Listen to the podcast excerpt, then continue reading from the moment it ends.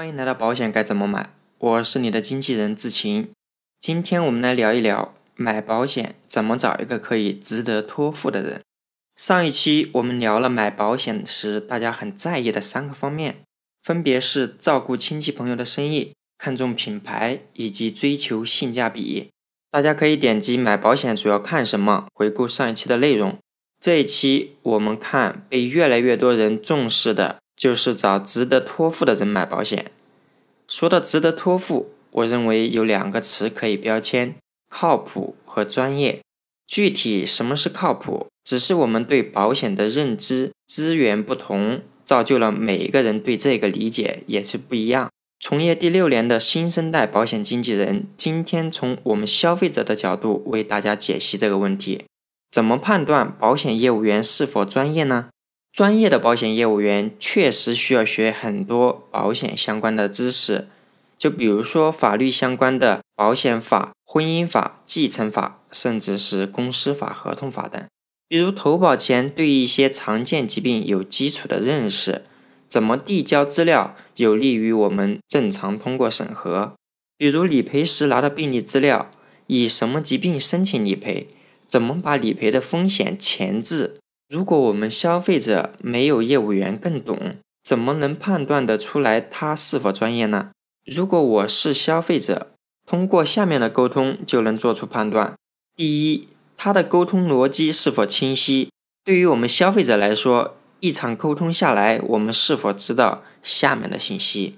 第一，他是谁？这里不仅是知道他的真实姓名，而且请对方出具保险置业的证明，方便我们在中国银保监会官网查询。不知道怎么查询的朋友，可以私信问我。通过置业证可以看出他所在的公司叫什么。如果是保险公司的，那他就属于这家公司的专属代理人。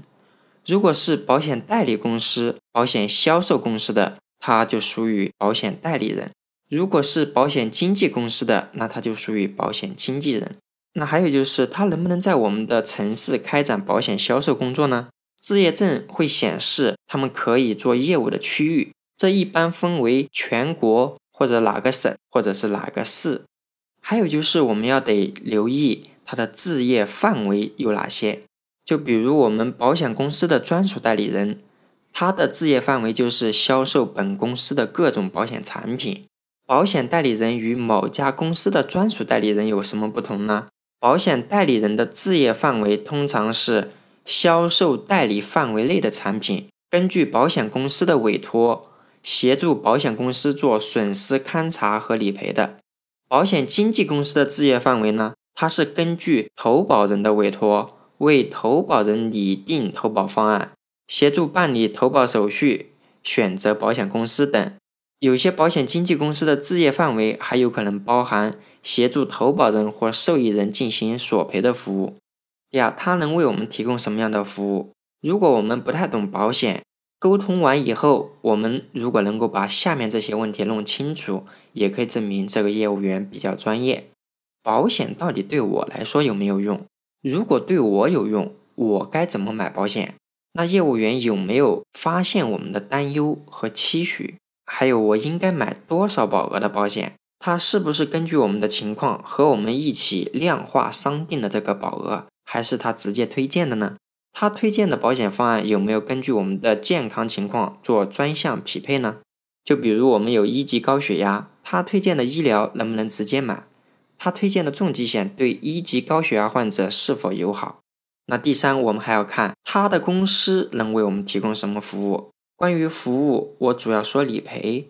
任何理赔都与投保过程是否将我们的健康告知情况如实告知到保险公司。注意，这里不是说我们告诉业务员就行了，而是要看是不是告诉到保险公司，以及具体的病情与健康告知。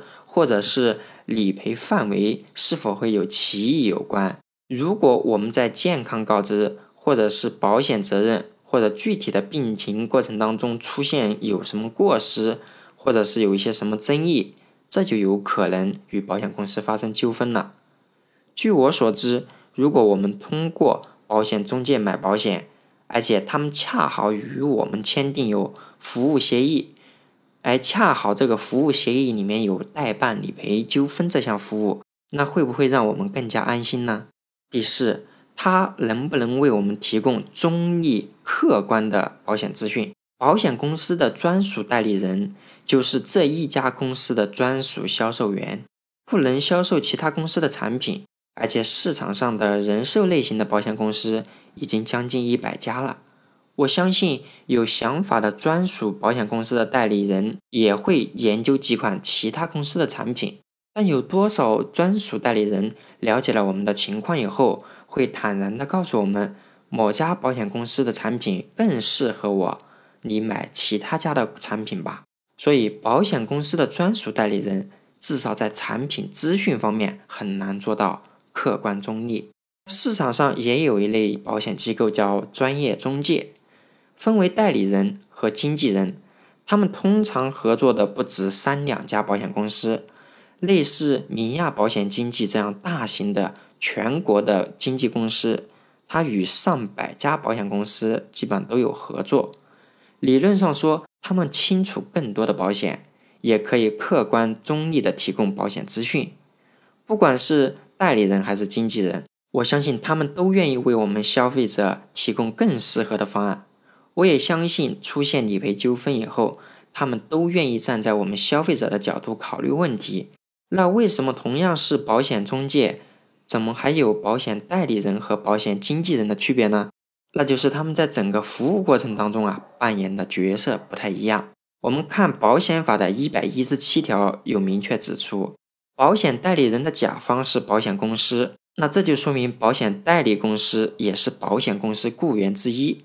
只不过这个代理公司可以代理很多家保险公司的产品。而保险法一百一十八条指出，保险经纪人的甲方是我们广大消费者，这说明保险公司是他们的合作伙伴，而消费者才是保险经纪人的雇主或者是委托人。